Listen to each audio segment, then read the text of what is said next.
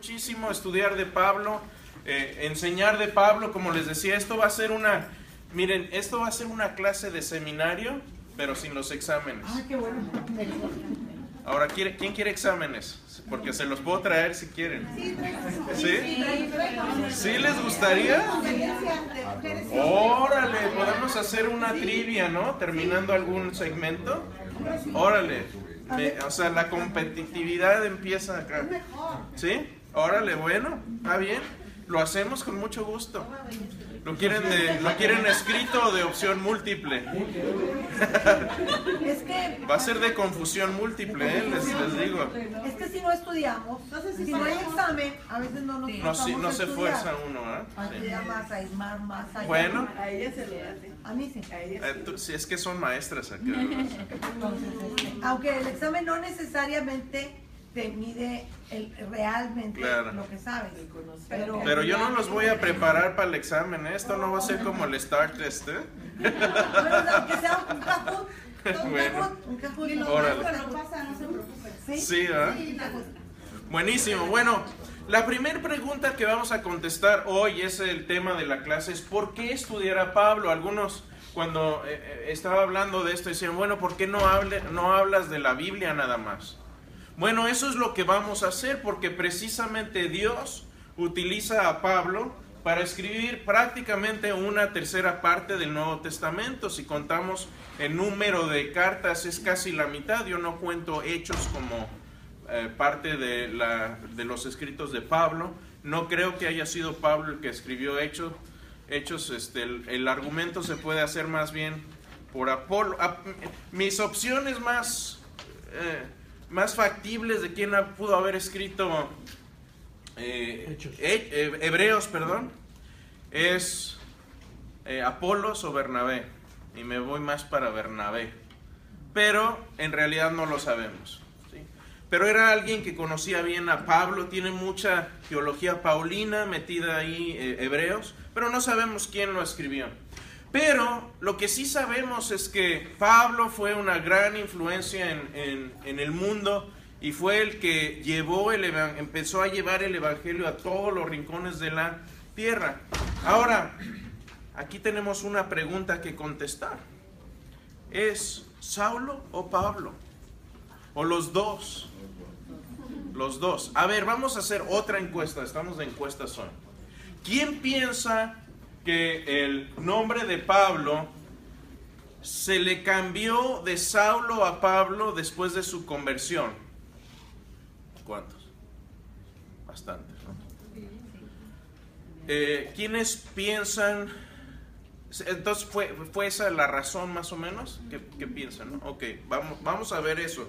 Porque esto es lo que sucede en la cronología. Si ustedes empiezan a ver el libro de Hechos, por cierto, nuestras fuentes principales para conocer a Pablo son dos.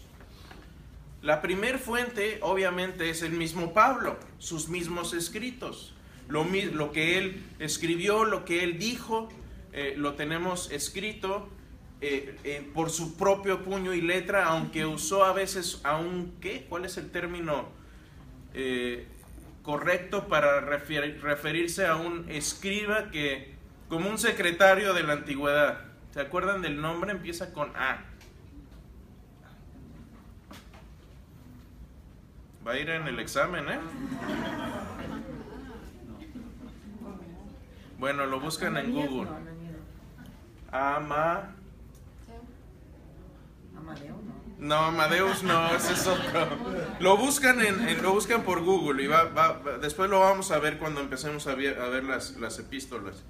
Pero en Hechos 7 tenemos ahí a una, una escena en donde el primer mártir de la iglesia parte a la eternidad a manos de los judíos que fue Esteban. Y uno de los instigadores o de los líderes que estuvieron ahí fue Saulo, se le llama Saulo en esta parte de Hechos 7. Después, ¿qué sucede? Vemos por ahí en Hechos 8 que Saulo persigue a la iglesia. Se hace persigue, sigue él persiguiendo después de la muerte de Esteban. Después en Hechos 8 ahí mismo es cuando se le aparece el Señor y le dice, Saulo, Saulo, ¿por qué me persigues? Tiene ese encuentro, sigue siendo llamado Saulo.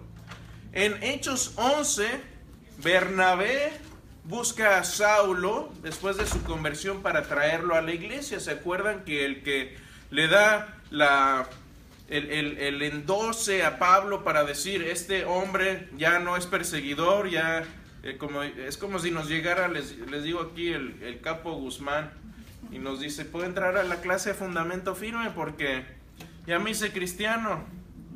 ¿Cuántos le darían la bienvenida y se sentarían junto a él? Bueno, Bernabé es el que lo toma y dice, ¿saben qué? Yo, yo meto las manos al fuego por este hombre. Este hombre sí se convirtió de, de verdad. no me siento con él.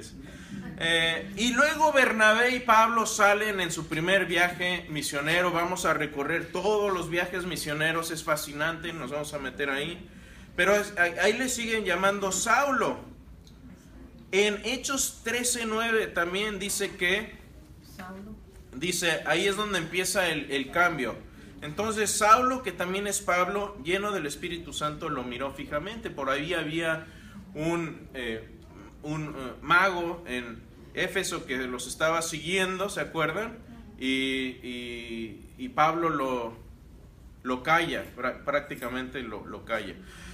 Ahora, si se fijan y recorren más, vamos a recorrer un poquito más. Por acá, Hechos 13, Pablo continúa su viaje misionero, pero ya es llamado Pablo. O sea, el punto de inflexión aquí es Hechos 13, 9, donde se cambia el nombre. Después Pablo predica en Galacia, que es toda la zona del sur de Turquía. Si ven un mapa de Turquía, es la parte del, es una parte bastante grande, había norte de Galacia y sur de Galacia. No es en España, no es en Galicia. No es Galicia en España, tú estuviste en España. No es Galacia, perdón, Galicia es Galacia, no son gallegos, son gálatas. Y después en Hechos 15 Pablo va a Jerusalén y en Hechos 16 es cuando se juntan Pablo y Timoteo. Bueno, el punto de inflexión aquí fue la conversión de Pablo. Para... Porque saben que yo pensaba igual, yo pensaba que fue algo así como, como lo, que, lo que le pasó a Abraham, ¿no? Que Dios le dice, o a Pedro, ¿no? Ya no eres Pedro, eh, o le, pero no, no fue eso, esto fue un, un motivo de practicidad porque empezaron a evangelizar a gentiles. Y Saulo es un nombre judío y Pablo es un nombre romano o gentil. Entonces, para mí es más práctico, a ver, mi nombre, eh, no, no, se los voy a decir completo porque va a sonar como grosería, pero mi nombre, Christophe, ¿sí? En Francia es muy conocido. Es como aquí, no quiero decir un nombre porque... Pedro, como Pedro, iba a decir Pedro, pero bueno, ok, lo dijiste tú primero, Pedro. Es como Pedro, y mi apellido es incluso más común ahí, Dupont. Acá suena, uy, qué fancy, este cuate debe tener mucho dinero. No, los, de los Dupont con T son los que tienen dinero, nosotros no. Con los que tenemos D, no. Pero sucede que eh, si yo voy a Francia, ¿saben qué quiere decir Dupont? Del puente o del lago. No tiene nada de chiste. Allá les, pero, pero acá, uy, ha de tener dinero. No, no, no, no es el caso, ojalá. El del puente. Ahora, si me voy a México, a mí en México mi nombre me causó problemas porque cada quien me decía como le daba la gana. Chirris, Chistof, Chistoper, Christopher, de todo, de todo me pusieron. Mi nombre es Christoph. Acabó. Pero acá es muy fácil porque acá hay un eh, eh, aquí hay muchos Chrises. Entonces ya nomás le digo Chris y ya se acabó el problema. No se equivocan ya. Ah, pero bueno, es algo parecido a lo que pasa con Pablo, simplemente por, por, por materia práctica de ir y viajar y predicar el Evangelio a los gentiles, él empieza a utilizar su nombre, eh, su nombre romano. Bueno, vamos a hablar un poquito de estos nombres, porque los romanos en realidad lo que hacían era registrar tres nombres. Si tú te querías identificar en la antigüedad, sobre todo en el, en el imperio romano, te ponían tres nombres. Y el primer nombre, miren, tomemos el ejemplo de un gran emperador muy conocido, Gallo Julio César, conocido mejor como Julio César o, o el César. Ah, hubo muchos Césares, pero de los más famosos fue Julio César. Y gallo signi- tiene significado. Gallo significa alegre. ¿sí? De hecho, del inglés viene derivada esta palabra. Gay. Gay quiere decir alegre. O por lo menos eso quería decir hace, tiempo. Eh, Julio, eh, Julio César. Ahora, siempre que se ponía un nombre tenía que ver con el significado o, o- tenía que ver, le, daba significado a la persona, no sé, ahorita ya no se llaman a los niños hijo amado de mis 24 horas de parto o una cosa así, ¿ah? pero les ponían nombres que tenían significado de familiar o alguna cosa que, que hubiera sucedido en- en- en su- en sus casos. Entonces el primer nombre eh, que tenemos ahí es el prenombre. En francés, de hecho, se utiliza todavía, es el prénom, ¿sí? el nombre anterior a tu nombre, es decir, tu nombre de pila, ¿sí? Carlos, Pablo, Alberto. Ese es el nombre de, de- o el prenombre, el nombre de pila.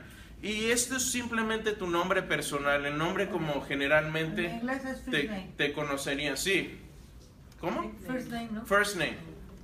Sí, es el first name. Sí, sería el first name.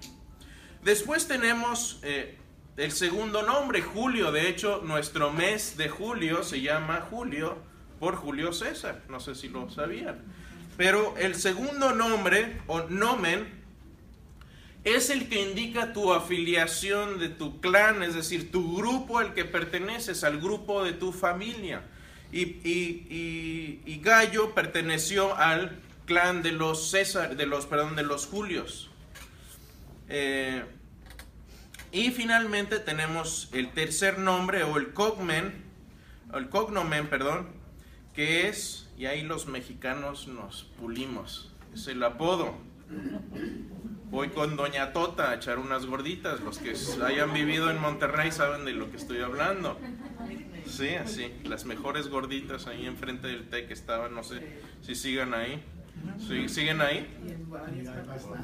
Y ya debe ser como un imperio eso, ¿ah? Pero cuando yo, yo estudié ahí en Monterrey era un changarrito, pero muy bueno. Voy con Doña Pelos. ¿Sí? No, tal vez sale a la calle del taco, ahí en el. Ah, sí, todavía está toda completita, ¿eh? Todo completito. Wow, pues saludos a mi. ¿Cuántos de Monterrey acá? Saludos a Se vino todo mis Monterrey amigos regios. Yo soy queretano, pero viví en Monterrey. Pero- Luego les platico Pero mis quiere Monterrey. experiencias. Regio Ay. Querétaro, pero quiere Tengo el Monterrey. regio muy adentro. Tiene un taco muy adentro. Sí, sí, sí, sí. sí. El cabrito, no me recuerdes ahorita. Ahora, ¿qué nombres tenía Pablo? Porque ustedes saben que Pablo era romano también. Bueno, resulta que no nos dice Pablo cuál fueron sus primeros dos nombres. Tenemos nada más su, apol- su apodo. Pablo no era su nombre de pila, no era su prenombre o su cognomen, era su apodo. Es el chaparro. Sí, pero ¿saben qué quiere decir? Pa- Pablo quiere decir pequeño. Eso es lo que quiere decir Pablo. Ese era, la, era, era el, el- el apodo de Pablo y, y le llamaban por su apodo, pero era un apodo legalmente reconocido en el imp- imperio romano. No era como les digo, este...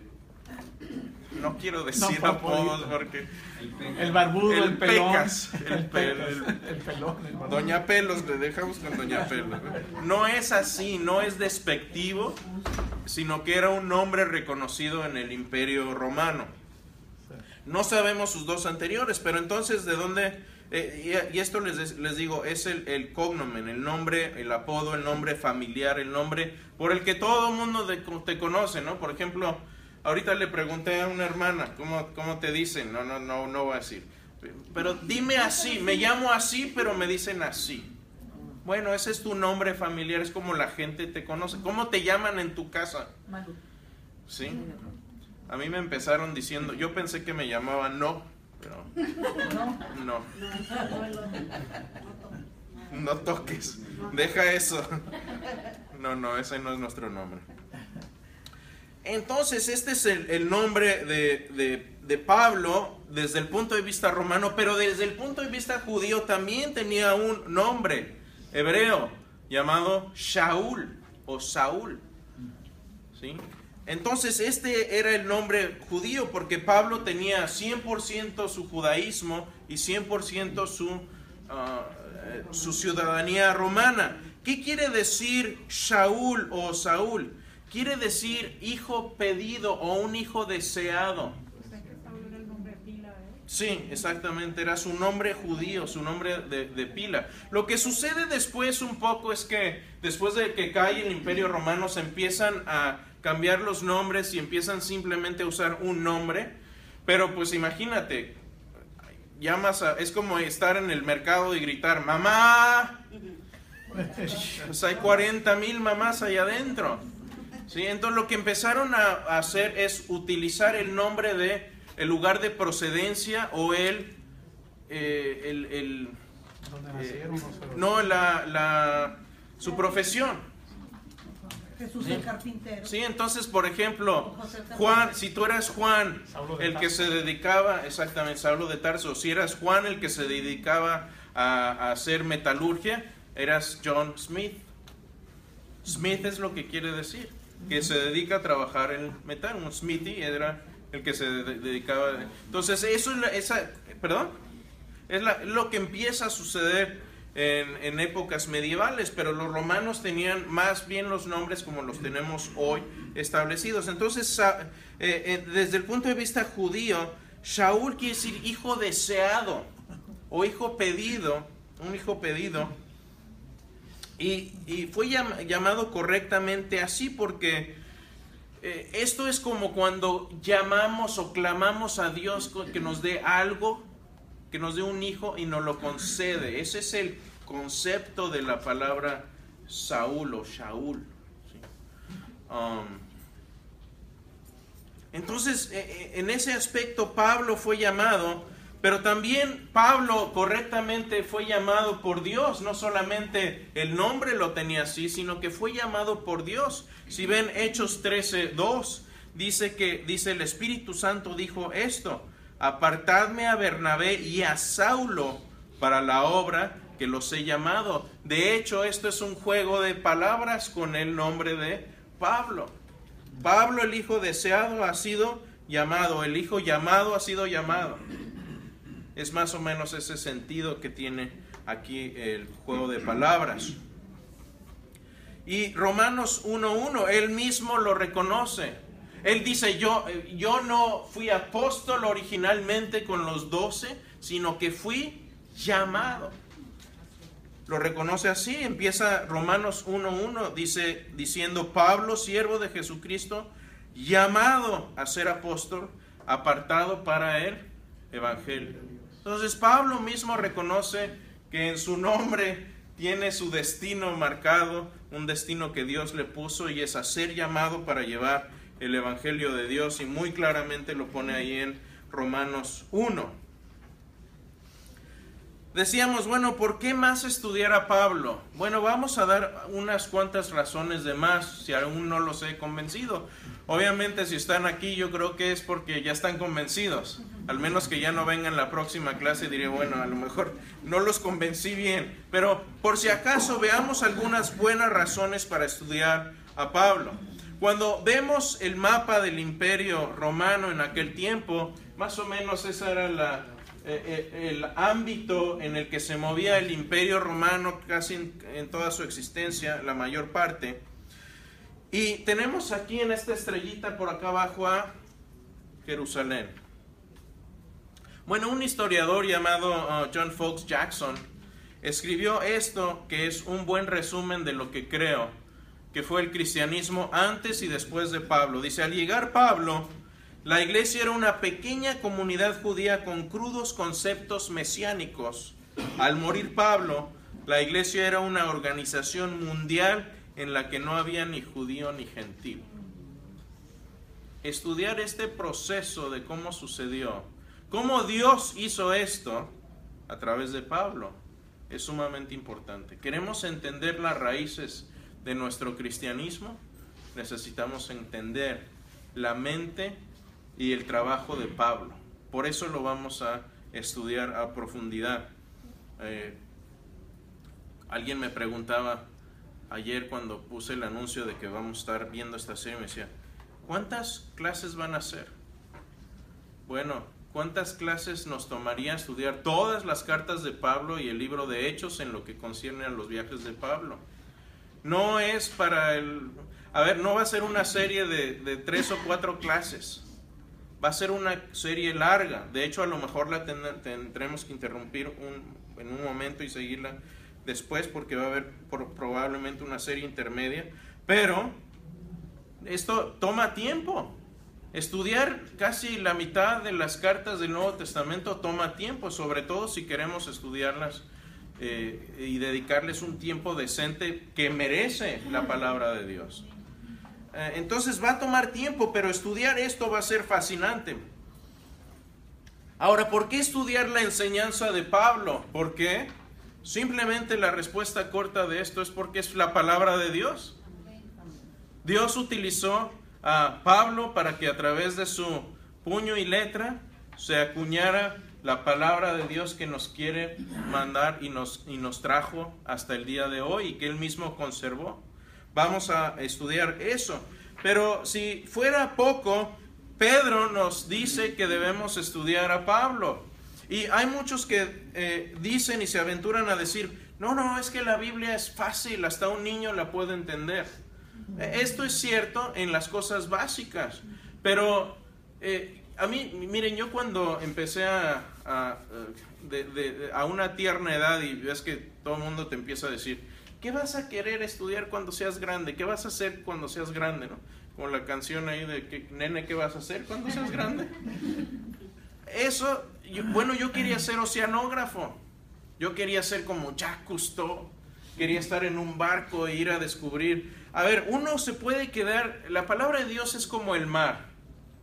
Uno puede quedarse en la playita, hacer castillos de arena, o uno puede ponerse la escafandra submarina, o incluso ponerse en un submarino e irse a las profundidades más. Es lo que podemos hacer. ¿Qué queremos hacer? ¿Queremos ser cristianos de playa y castillos de arena? ¿O queremos ser escafandristas profesionales? Vamos a meternos. Pedro dice esto, tened entendido que la paciencia de nuestro Señor es para salvación como también nuestro amado hermano Pablo, según la sabiduría que le ha sido dada, os ha escrito casi en todas sus epístolas, hablando de ellas, de estas cosas, en ellas de estas cosas, entre las cuales hay algunas difíciles de entender. Si alguna vez han leído a Pablo y dicen, ¿qué rayos está diciendo este?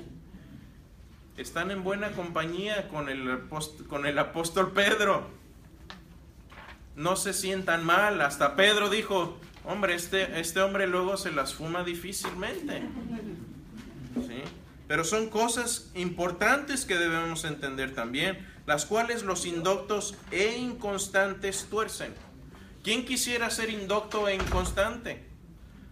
¿Qué es un indocto? Que no tiene preparación. Alguien sin doctrina, exactamente, esa, me gusta esa definición. Alguien sin doctrina.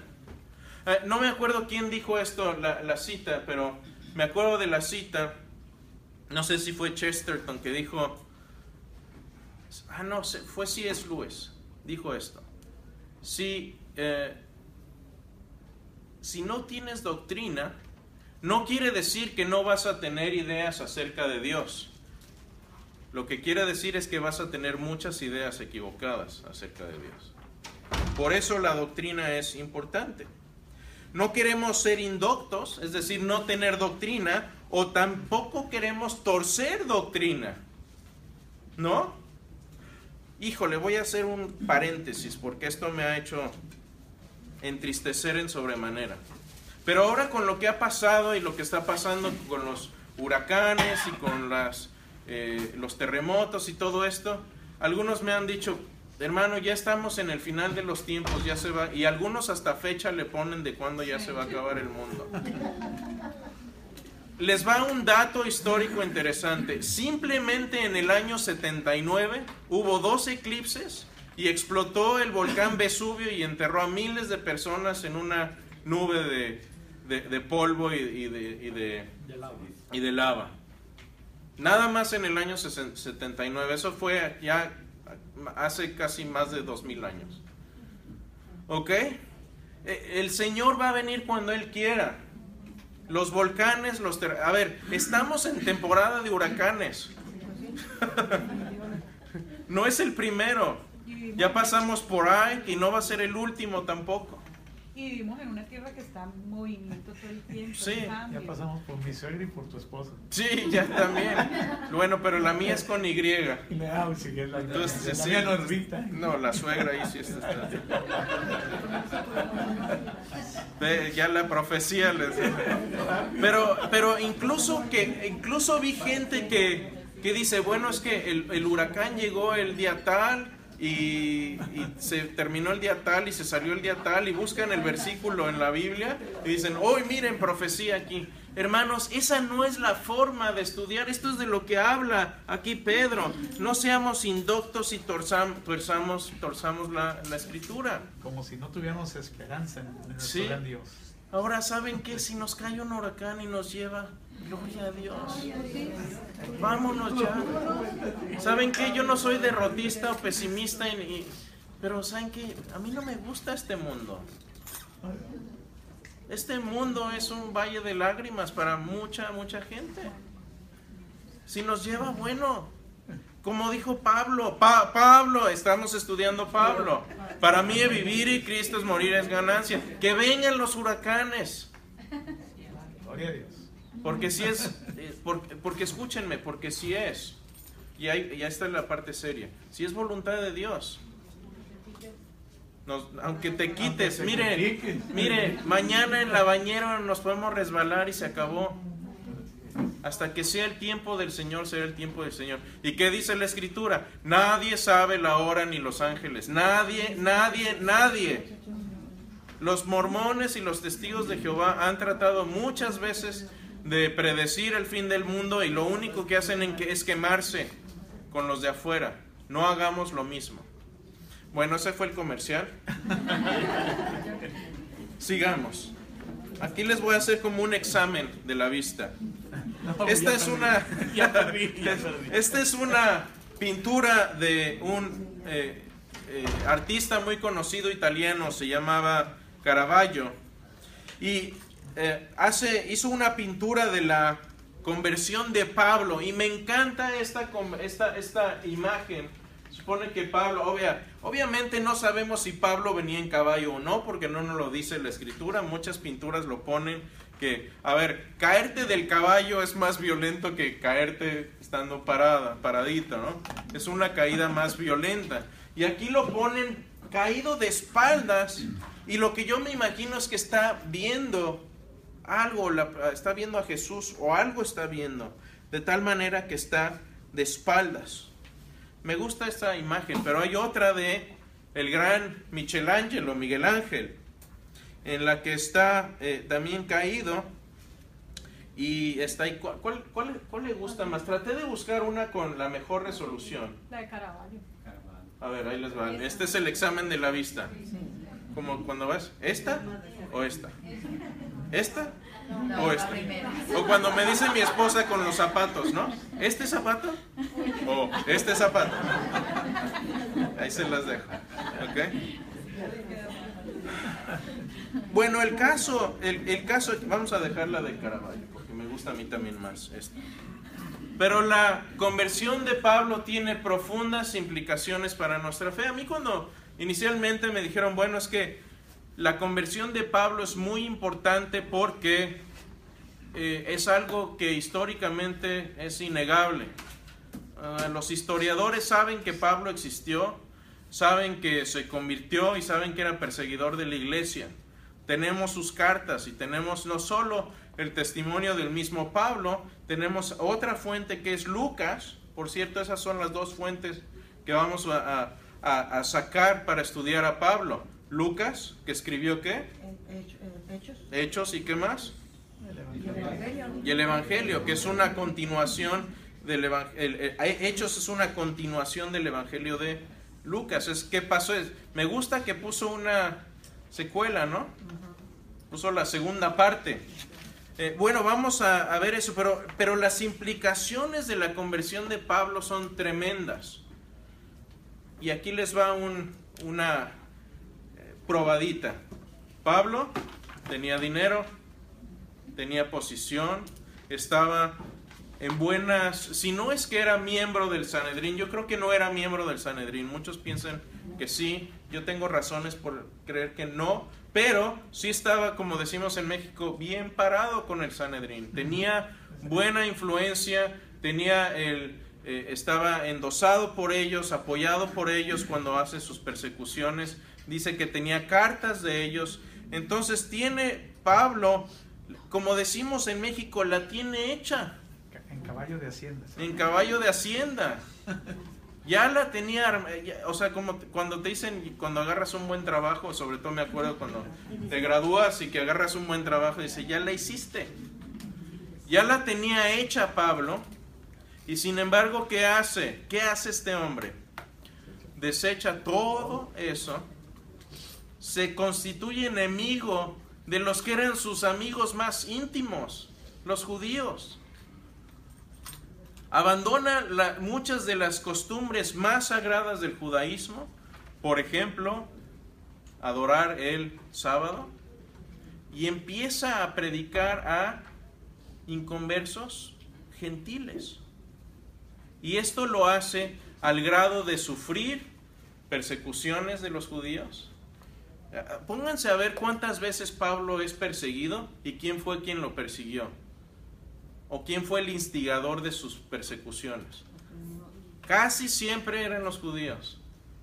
Yo diría que el 95% de las veces fueron judíos. Eh, naufra- naufragó, dice que estuvo un día, un día completo en alta mar, naufra- naufragado ahí. Eh, dice que le dieron latigazos, palazos, una vez lo apedrearon, lo dejaron por muerto. A ver, alguien tiene que ser muy estúpido o haber tenido una, un evento que le cambió la vida. Y yo cuando leo a Pablo, no veo un estúpido o un tonto ahí. Veo un hombre con gran, gran sabiduría, un hombre que estudió, un hombre de letras, como decimos en México, leído y escribido, un hombre que se preparó, pero que fue un hombre que estuvo dispuesto a dejarlo todo por seguir a Cristo. De hecho, lo dice después. Todo esto que tenía ahora lo tengo por basura.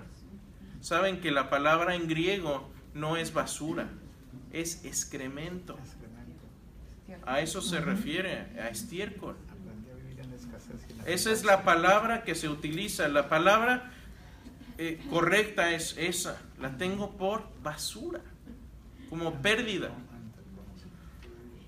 Esto es un, déjenme hablar, déjenme decirles, cada vez que tengo conversaciones con mis amigos ateos, Pablo es una gran piedra en el zapato para ellos. Y luego les agrego otra piedra que es el hermano de Jesús, Santiago. ¿Por qué se convierte Santiago después y se hace líder en la iglesia en Jerusalén? Entonces, esto tiene eh, implicaciones tremendas porque a mí como cristiano me da confianza que alguien como Pablo, que estuvo cercano a los, a los hechos de la, de la crucifixión, diga, lo dejo todo por Jesús. En un momento tan cercano a la, a la cruz. Eso me da eh, ánimo para, eh, para confiar en el cristianismo. ¿Cómo vamos a estudiar a Pablo? Bueno, si tienen sus estudios por ahí, eh, en la página número 6, ahí tenemos un plan. Esto sería como su... ¿Cómo se traduce eh, al español sílabus? Eh, un apéndice sería mejor decir. A ver, maestras. No, no, no, no. Programa. ¿No hay traducción? Es un programa, ¿Es no un programa? es el programa. ¿No hay traducción? No hay traducción. ¿No es Porque a esto se le llama dossier. Ok, en francés me gusta. Vamos a ver el dossier en la página 6. Esto es el Pero es el plan que vamos a seguir. Vamos a, tenemos tiempo, sí, sí. Veamos un poco lo que vamos a hacer en este estudio. Estudiantes, seminaristas, nuestra meta en esta clase es el cubrir las siguientes áreas. A ver, se ríen, pero cuando yo llevé epístolas paulinas, no lo vi tan profundo como lo vamos a ver ahora. Porque lo vemos en un semestre nada más y te dicen, ahí están todos los libros, te los lees y, y- nadie te lo explica al menos que preguntes. Entonces, a ver, vamos a tener ventajas acá. Primero, vamos a ver perspectiva general y material introductorio. Vamos a ver quién fue Pablo. Perspectiva general de los escritos de Pablo, la formación y niñez de Pablo, su entrenamiento hebreo, la vida de un judío, eh, el renacimiento de Pablo como cristiano, su conversión, sus fuerzas y debilidades. Todos tenemos fortalezas y debilidades. Si alguna vez se han hecho un test de la personalidad, casi, casi, casi sabiendo lo que sabemos de Pablo, le podríamos hacer un test de personalidad. Podríamos sacar qué personalidad tenía Pablo a través de ello. Amigos y compañeros de trabajo de Pablo. A veces se nos pierde la perspectiva de quiénes eran sus compañeros, en qué momento, en qué momento se separa de ellos. ¿Por qué? Eh, viajes misioneros. Número dos, vamos a ver la doctrina y la teología de Pablo. A ver, si queremos entender la gran mayoría de las explicaciones teológicas que tenemos hoy en día en la iglesia, tenemos que estudiar a Pablo. ¿Qué, qué, qué pensaba Pablo acerca de Dios, acerca de Jesús, es decir, cristología, acerca de la escritura, de la ley, la salvación? Ahí está la palabra dominguera, soteriología, que es la doctrina de la salvación. El evangelio, el uso del lenguaje o del idioma legal en aquel tiempo. Elección. Pablo acerca de la santificación. Después de que uno se convierte, empieza un proceso de santificación. ¿Qué es para Pablo la santifica- santificación? Moralidad y ética eh, en cuanto a la autonomía espiritual, es decir, el alma, el espíritu, cuerpo, cuerpo, mente, es decir, antropología teológica. Es decir, ¿qué es lo que creía Pablo acerca del hombre? ¿Somos todos unos angelitos? ¿O tenemos algún problema que nos debemos y nos debe preocupar? Pablo sobre la guerra espiritual, acerca de la oración, acerca de persecución, la iglesia, eclesiología se llama eso, la doctrina, la- el estudio de cómo debe ser conformada la iglesia es eclesiología. Pablo acerca de la alabanza, cómo se debe alabar, para qué alabamos. Relaciones interpersonales acerca del Espíritu Santo, acerca de judaísmo y gentiles. Y al final viene propiamente la escatología, es decir, el estudio del fin de los tiempos, que me gustaría empezar por ahí, por lo que ya dije, pero vamos a dejarlo en orden. Sí, entonces vamos a aprovechar esto, vamos a hacer buen uso del tiempo, vamos a, eh, gozarnos, vamos a tener eh, tiempo de conversar acerca de estas cosas, vamos a tener tiempo de estudiar. Eh, quiero terminar con algunas, ah, algunas notas de algunos estudiosos que han estudiado a Pablo. Un hombre llamado Sir William Ramsey, que me encanta este hombre porque fue uno de los estudiosos que empezó a hacer excavaciones arqueológicas en Turquía y en, en el Medio Oriente. Y empezó, y, empezó y no- la verdad es que no le fue muy bien, no encontró gran cosa por allá. Y, y ya frustrado, un día agarró un Nuevo Testamento y dijo, bueno, voy a abrir el libro de Hechos a ver qué tiene que decirnos aquí este hombre eh, Lucas, que se supone que estudió, que, escribió algo de historia. Y esto, eh, no tengo la cita aquí, pero la voy a recitar en un momento. Pero después de que él estudia el libro de Hechos a profundidad y empieza a corroborar lo que decía ahí Lucas, empezó a encontrar cosas, arqueología, eh, eh, descubrimientos arqueológicos, y dice esto acerca de Pablo, en Hechos, por cierto. Dice, la caracterización de Pablo en Hechos es tan detallada e individual que prueba que Lucas era muy conocido de él. Más aún, el Pablo de Hechos es igual al Pablo de las epístolas en sus pensamientos y manerismos, en su tono educado y cortés, en su temperamento vehemente, me gusta cómo lo puso aquí, versatilidad y adaptabilidad, lo cual lo ayudó a infiltrar sociedades y diversas gentes, ya sea con los, con los dialécticos, socráticos, o en el ágora de Atenas, o conversando con reyes y procónsules, o aconsejando a un grupo de marinos a aferrarse a la vida en medio de la tormenta. Es un pasaje, por cierto, que sucede en Hechos. Ah, después, Sir William Ramsey dice, empecé estudiando el libro de Hechos con cierto escepticismo, es decir, no, no, pensaba que iba a encontrar nada bueno ahí, históricamente hablando, y dice, finalmente salí convencido de que Lucas es uno de los más grandes historiadores de la antigüedad. Eso fue lo que concluye Sir William Ramsey. Vamos a, escudriñar varios libros, el material está tomado de varios libros, varias fuentes, no nada más unas cuantas. De hecho, si toman su estudio, sus estudios, van a ver que hay notas al pie de página. Eh, desafortunadamente, la mayoría de estos libros están en inglés. Algunos se encuentran en español. Algunos autores importantes aquí son, por ejemplo, obviamente eh, Ramsey, Sir William Ramsey. Hay libros en español de él. Otro es F.F. Bruce, otro, otro historiador también. Y eh, va a haber varios que los vamos a ir mencionando, pero ahí todas las citas y las fuentes están mencionadas y acotadas aquí al final de su estudio. Entonces ahí pueden encontrar material adicional si quieren bien meterse un poco más a fondo. ¿Cómo era Pablo? Pablo nunca se describe a sí mismo, pero tenemos un escrito más o menos del año 80 después de Cristo que le costó el parroquiado, o ¿cómo se dice? El, el, puesto al párroco. De hecho, Juan lo destituyó a este párroco porque trató de pasar un escrito llamado Los Hechos de Pablo y Tecla. Y trató de pasar este escrito como algo genuino de la vida de Pablo y la verdad es que lo único que estaba haciendo este hombre era tratar de levantarse el cuello.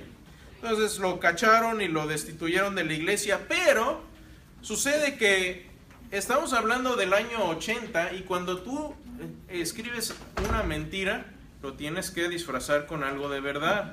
La mayoría de los historiadores piensan que esta descripción de Pablo es genuina, simple y sencillamente porque mucha gente que estaba viva cuando se escribió esto, eh, conocía a Pablo físicamente, entonces es difícil engañar a, este tipo de audiencia. Y eso es lo que dijo eh, este hombre acerca de la descripción de, de Pablo. Dice, él vio a Pablo venir, un hombre de estatura mediana, cabello escaso, sus piernas algo dobladas y rodillas proyectadas ojos grandes debajo de sus cejas pobladas y de nariz algo alargada. A ver, Pablo no era un galanazo, pero fíjense, lleno de gracia y misericordia, en cierto momento parecía un hombre y en otro parecía un ángel. Así lo describe este escritor del año 80. Vamos a entrar a otros escritos también, vamos a meternos a los trabajos de Flavio Josefo, un historiador que se hizo traidor ah, de los judíos y se fue del lado del imperio romano y los romanos les le dijeron, ponte a escribir historia de tu gente. queremos saber de ellos y va a ir esto a los archivos del Imperio Romano. Tenemos sus escritos, vamos a verlos. De hecho, Josefo menciona a Jesús en dos pasajes y muchos de los mismos sucesos que pueden dar, eh, eh, nos dan luz para alumbrar muchas cosas en el libro de Hechos. ¿Cuál es el plan? Ya lo dijimos, vamos a eh, recorrer y estudiar no solo a Pablo como persona, pero también vamos a estudiar a la, vamos a estudiar la doctrina paulina y su teología. Entonces esto va a ser un estudio bíblico a profundidad, no solo de la persona de Pablo, no solo de la historia y del contexto histórico de cuando vivió Pablo, sino también de doctrina y teología del apóstol Pablo. Así que pónganse el cinturón, como dijo F.F. Bruce que acabo de mencionar, vamos a estudiar a Pablo porque ningún otro evento aparte de la resurrección de Cristo, ha sido tan determinante para el curso del cristianismo como lo fue la conversión y comisión del apóstol Pablo. Creo que es su razón suficiente. Después de la resurrección, yo creo que no ha habido nadie más influyente que Pablo. ¿eh? Podrían argumentar Pedro o alguno, pero Pablo yo creo que es el que más ha influido en el cristianismo primitivo. Así que mi invitación es esta. Conforme vamos estudiando, ustedes tomen su Biblia y vayan estudiando, vayan recorriendo. Si se, se les atora algo, no se apuren. Aquí están, como dicen, síganme los buenos. Y esta es una invitación para que este año que comienza escolar, el año escolar, que afilemos nuestra espada y como dice también el Antiguo Testamento, hierro afila hierro. Si yo me voy a afilar con ustedes y ustedes conmigo. Y a ver quién sale más dañado ahí. Espero que no. Vamos a, a salir edificados. Eso es mi esperanza. Quiero terminar con esta cita de Isaías 55 para que nos pongamos listos. Dice esto así porque como desciende de los cielos la lluvia y la nieve, y no vuelve allá, sino que riega la tierra y la hace germinar y producir, y da semilla al que siembra y pan al que come. Así será mi palabra que sale de mi boca. No volverá a mí vacía, sino que hará lo que yo quiero y será prosperada en aquello para que la envíe. Creo que vamos a tener, eh, eh, nos va a redituar estudiar a Pablo. Creo que va a ser bueno para nuestro espíritu, para nuestra mente, y va a ser una forma de cumplir el mandamiento que nos dejó el Señor, de amar a Dios con todo nuestro corazón, toda nuestra alma, pero también con toda nuestra